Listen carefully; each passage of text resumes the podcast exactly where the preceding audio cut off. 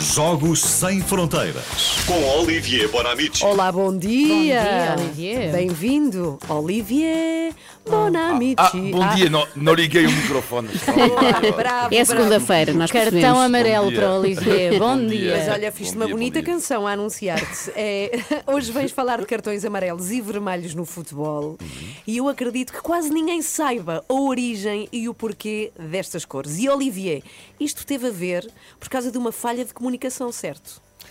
Sim, eh, e tu- tudo isto nasce eh, no Mundial do, do Chile em 1962. Eh, há um jogo que é chamado Batalha de, de Santiago. Para já, um nome que é apelido de batalha nunca é bom, é bom sinal, não? Frente a frente, o Chile e a Itália. Eh, então, um jornalista italiano que vai escrever sobre o Chile, que é um país da malnutrição, da corrupção, da prostituição, o que eh, não, não dá para um grande ambiente. E eh, os jogadores vão entrar em campo e vai ser a desgraça total. Um jogo arbitrado por um homem chamado Ken Aston, porque ele vai ter um papel importante este homem. Portanto, eh, e uma jogada típica de Chile-Itália foi, por exemplo, na segunda parte, um soco eh, de um jogador chileno, resposta com um pontapé na cabeça Ah. de um jogador italiano. E após oito minutos, há uma expulsão do, do- de um jogador. Só que está, não havia cartão. E o jogador não quis sair. Para já havia o problema da língua na altura, porque nem todos falavam inglês. Portanto, o, o árbitro tinha que explicar a razão e o jogador não, ah, não, não, não, não, eu não quero. Não quero. Então foi preciso. Tão simples quanto isso, sim. Sim, foi preciso a polícia, a polícia, chegar no relevado para dizer ao homem: você tem que sair. E quatro anos depois, no Mundial da Inglaterra, temos um Inglaterra-Argentina, eh, e acontece o mesmo: há um jogador argentino que não quer sair. E o mesmo árbitro, Ken Aston, que em 62 arbitrou o Chile-Itália, em 66 ele fazia parte da, da, da comissão de arbitragem. E ele diz: não, isto não pode continuar. Não, não pode continuar assim, porque senão vai ser a loucura. Cada vez que há uma expulsão, vamos ter que negociar durante 10 minutos para a polícia, a GNR, a PSP e companhia. Bom, e então ele está farto, volta para casa e está no carro e, eh, e há um sinal, há um semáforo e de repente ele trava no amarelo, portanto amarelo, cuidado, e vermelho, stop, e ele tem esta ideia e já está. Ai, daí que vêm as, as cores. fazer do exatamente semáforo. como Olha, no semáforo, amarelo, vermelho, ele volta para casa e conta a sua história à sua mulher. só que lá está, ele só tinha contado a ideia do semáforo, mas não tinha contado o objeto. E é a mulher dele que vai eh, encontrar o objeto, ela vai fabricar cartões para, para pôr no bolso. é do árbitro. ela, ela, ela que ela.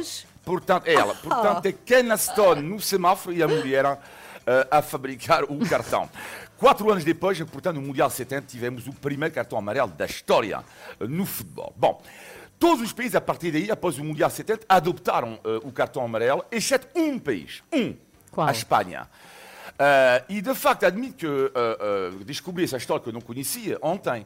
Eh, a Espanha adaptou o, cartão branco de 1971 a 1966. Portanto, era exatamente a mesma coisa do que, por exemplo, em Portugal ou os outros países, o cartão amarelo. Bom, e, eh, mas pensei, mas porquê?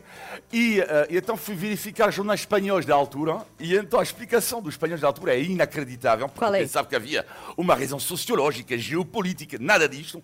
Era o secretário-geral da Federação Espanhola, que na altura do Mundial eh, 70 no México, lá está, quando houve o primeiro cartão amarelo, ele não pôde ir lá no México, ele estava a assistir o Mundial tranquilamente no sofá dele, a televisão estava preto e branco e ele considerava que o cartão amarelo era branco e, portanto, os espanhóis adoptaram durante Muito cinco anos isto. bom. Muito bom, muito E bom. só para terminar, quando se fala de cartões, é impossível não falar do jogo da história com mais cartões no Mundial. Qual foi? 2006, e Sim. diz respeito a nós, Portugal, Holanda. Ah, Portugal, tínhamos que ser, Holanda. tínhamos que ser nós. 12 amarelos, Campeões, 12 amarelos, 4 vermelhos. E com dois protagonistas, neste caso, dois ex-jogadores do Sporting. Uh, o canibal Khalid Boularus, Sim. que era o defesa que tinha Ah, na mira sim, sim. que tinha na mira Boularus um alvo, Cristiano Ronaldo, aos 33 minutos que já não saiu eh, lesionado, e há uma frase inacreditável. É um jogo, enfim. eh, podem rever, o, o- para quem não seguia, é chamado A Batalha de Nuremberg, hein, o Mundial da Alemanha de 2006, oitavo de final. Podem ver o resumo, é inacreditável jogo. E no fim. É só cartões. No fim, Scolari tem esta frase, porque o Luís Figo, eh, na segunda parte, acho eu, deu uma, uma espécie de cabeçada a um, a um jogador holandês. Eh, uma espécie. Uma espécie, uma espécie. de cabeçada. Isso, uma espécie é uma, uma meia, meia cabeçada. E Scolari, no fim, tem esta frase que vai ficar na história eh, deste jogo. Ele diz: eh, Jesus Cristo eh, foi capaz de dar a outra face, só que Luís Figo não é Jesus Cristo. Não foi capaz. Exato. O Luís Figo não é Jesus Cristo. Não é Jesus Cristo. Olha, obrigada, Olivia. E faltou por explicar o cartão verde que Ah, cartão serve verde. Para um jogador que se porta bem, não é? Então, da próxima Ah, vez- por isso é que não o vemos, por isso é que nunca o vemos. Exato. Mas hoje em dia, hoje em dia, sobretudo o cartão branco, se não me engano, na- nas camadas mais jovens de, É. de Portugal. Ok. É, é o do fair play, é o cartão É do, do fair, fair play. play. Depois crescem e perdem. até quarta. Até quarta. quarta-feira. Beijinhos. Adeus, beijinhos. Sempre às segundas e quartas, Jogos Sem Fronteiras e para ouvir também no site da Renascença. Anda por lá.